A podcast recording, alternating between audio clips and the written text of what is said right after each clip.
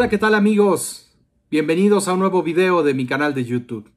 El día de hoy vamos a hablar sobre un tema que me parece muy interesante y que en esta época del año en donde estamos realmente algunos tomándonos algunos buenos días de descanso previo a la frenética actividad del año que comenzará el próximo fin de semana con el, el arranque de la temporada 8 de la Fórmula E. El día de hoy quise tomarme el tiempo para hablar y recordar un día negro para la historia del automovilismo deportivo, aquel primero de mayo de 1994.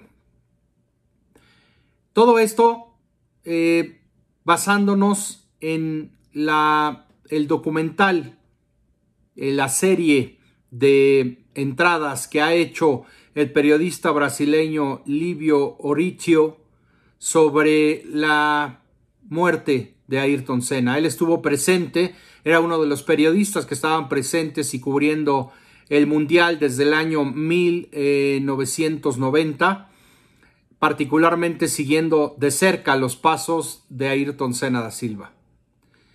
Él ha sido uno de los pocos periodistas que se ha atrevido a contar con lujo de detalle todo, todo lo que vivió y toda la información acerca del estado en el que se encontraba Ayrton Senna en, posteriormente al momento de su accidente y, eh, por supuesto, eh, lo que sucedió en el fin de semana. Espero que sea de su agrado. Es un video que y es una serie de videos porque van a ser probablemente entre dos y tres videos para contarles lo más importante del trabajo de, de Livio. Creo que los detalles que él cuenta nos permiten eh, imaginar cuál era el real estado de Ayrton, cuál era el real estado de la Fórmula 1, nos crea un contexto sobre, lo, sobre cómo estaba la Fórmula 1 en 1994 ante la prohibición de las ayudas tecnológicas, el cambio reglamentario definido a mediados de 1993 para la temporada de 1994. Como todos, eh, o bueno, como seguramente algunos de ustedes saben, eh, a petición de Ayrton Senna, eh, ya que estaba incómodo en las dos primeras carreras con el tema de la altura del volante. Sentía que tenía poco espacio para, para sus manos, golpeaban por momentos en el, en el, eh, en el auto. Ante estas circunstancias, entre otras que Ayrton estaba incómodo con su monoplaza en aquel 1994, Adrian Newey y Patrick Head eh, decidieron que podrían hacerle algún tipo de, de arreglos al, al auto eh, de cara al Gran Premio de San Marino. El FW16, eh, como les decía, es un auto que al estilo de los autos de Adrian Newey, eh, era un auto que estaba, era muy estrecho, no había espacio casi para nada dentro del habitáculo y representaba también algún tipo de incomodidades para Ayrton Senna. Durante los, el fin de semana del Gran Premio en Aida, Japón, Ayrton Senna golpeaba mucho las paredes interiores de la cabina con sus manos cuando conducía el auto. Eh, también la parte delantera del monoplaza era bastante estrecha. En aquella época, el reglamento de la Fórmula 1 eh, no imponía las mismas dimensiones mínimas que hoy. Hoy son un poco más amplias, en aquel entonces eran aún más estrechas.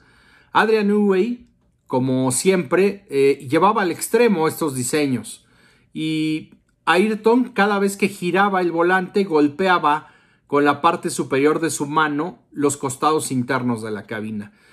Durante el tiempo que conducía el monoplaza, eso era un problema y terminaba Ayrton Senna con sus manos golpeadas después de, conducir el FW16. Lo más increíble fue lo que le pasó después del accidente de Rubens Barrichello y el viernes y el accidente mortal de Ratzenberger el día sábado. Eh, posteriormente a haber acudido al lugar del accidente y hablar con Sid Watkins, Senna regresó al paddock y fue cuestionado por el belga Roland Bronicerat, que era el delegado de seguridad de la Fórmula 1 y el director de carrera en aquel entonces. Eh, fue cuestionado, eh, se le pidió una explicación sobre su comportamiento al solicitar un, auto oficial de Gran Premio para ir al lugar del accidente de Ratzenberger. Le, le recriminaron que no era su tarea y que estaba poniendo en duda la jerarquía de la FIA, que les estaba faltando al respeto. Senna respondió que solamente quería tener más información y más detalles acerca del accidente. A lo largo de la tarde del sábado, Senna permaneció encerrado y no habló prácticamente con nadie eh, encerrado en, la, en, el, motorhome de Williams. Cuando Ayrton Senna decidió que era momento de revivir la, Asociación de Pilotos de Gran Premio, eh, habló con, con, em, con Nicky Lauda, que era otra gran personalidad y era un hombre que indudablemente tenía que estar involucrado en, en, revivir esta asociación de pilotos de Gran Premio. Hablaron, se reunieron ese día eh, junto con algunos otros pilotos y llegaron a una conclusión que fue compartida por Nicky Lauda. Ayrton Senna, eh, eh, según palabras de Nicky Lauda, había discutido la revisión de los reglamentos técnicos eh, para el resto de la temporada y en, en los años por venir, y también habían hablado sobre la seguridad de las pistas. Qué irónico, ¿no?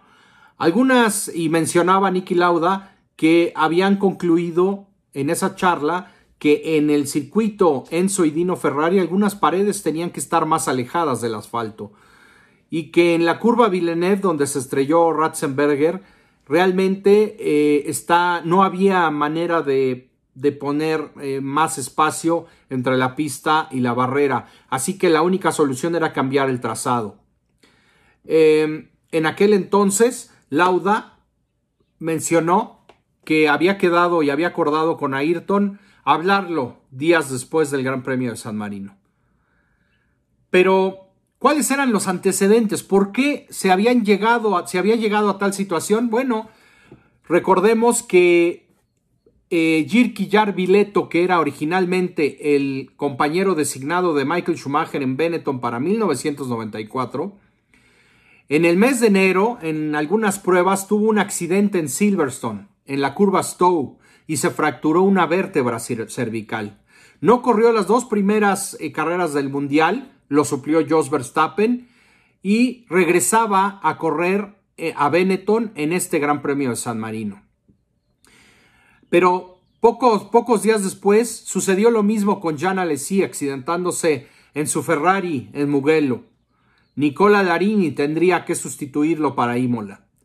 Después vino el accidente de Rubiño, que casi había perdido la vida el viernes, y Ratzenberger, con un muy fuerte accidente en Villeneuve, perdía la vida.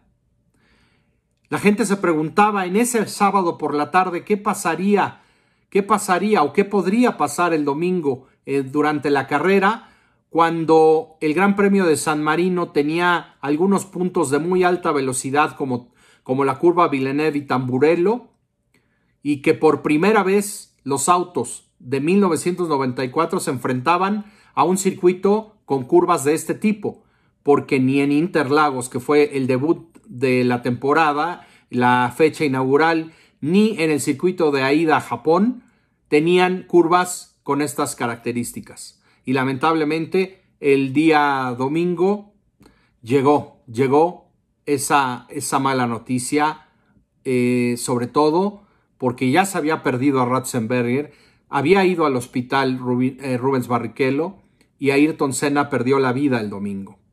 Pero antes de entrar al tema de lleno de Ayrton Senna, JJ Leto hablando con el periodista Livio Oricio, eh, mencionaba que había tenido mucha suerte porque había sufrido una fractura de dos vértebras cervicales y que milagrosamente, según JJ Leto, la lesión ósea no se había extendido al cordón nervioso, que obviamente va dentro de las vértebras cervicales.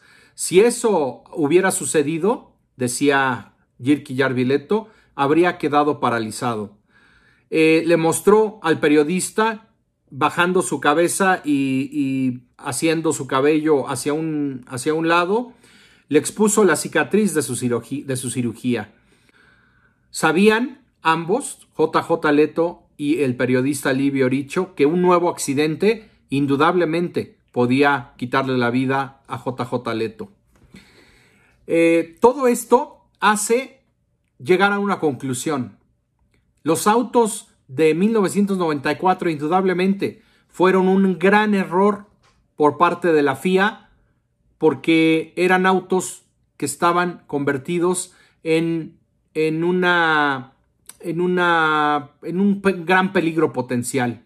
Cualquier accidente serio implicaría riesgos graves para la vida de los involucrados. Así que este tema es un tema que se tocó poco en, en la Fórmula 1 en esos años, que parecía un tema vedado y que, bueno, indudablemente llegó el momento del accidente de Ayrton Senna y en donde ahí empezó todo, todo a eh, tener una claridad sobre el estado de la seguridad de los autos.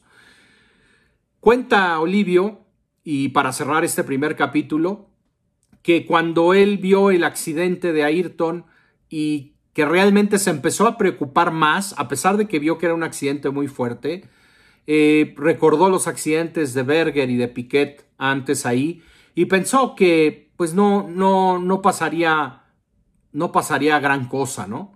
Pero que empezó a preocuparse cuando vio que el personal de rescate y los médicos extendían una sábana blanca para evitar que se vieran más imágenes del piloto. Esto normalmente es un indicativo de lesiones graves y eh, todo se complicó aún más cuando lo levantaron y vieron la cantidad de sangre que había en el suelo. Sangre, obviamente, del piloto brasileño. Em, en ese momento pensaba que podía ser tema de una traqueotomía, como había sucedido, por supuesto. Pero eh, los pies de Senna fueron un indicativo muy, muy importante para entender que Ayrton estaba en serios problemas. Porque normalmente en estas situaciones, cuando eh, alguien lesionado está en el suelo, tú puedes eh, observar los pies del piloto si están, por ejemplo, eh, formando una, un, digamos, una alineación de este tamaño, en este sentido, como del 5 para la 1, eh, indicativo que está consciente. Si podemos ver incluso un poco más abierto, como de un cuarto para las 2, ¿no? Es, es, o sea, es un signo de que está consciente. Pero si tú ves a un piloto que está con los pies en esta, en esta postura, normalmente que se le llama cuarto o quince para las tres, sería un indicativo de que el piloto está inconsciente. Y ahí, y ahí las cosas, amigos, empezaron a ponerse eh, realmente dramáticas para todos los presentes en el autódromo Enzo y Dino Ferrari y para toda la gente que estaba siguiendo de cerca las acciones eh, desde su casa vía eh, la televisión. Mañana continuaremos con el tema que nos da para mucho más. Eh, me he extendido el día de hoy, pero vamos a estar hablando de todos los detalles que dio a conocer Livio y que para mí son reveladores y merecen ser indudablemente difundidos y mencionados, porque es de los pocos periodistas valientes que han contado tal tal y como fueron los hechos aquel primero de mayo de 1994. Nos vemos a la próxima, amigos.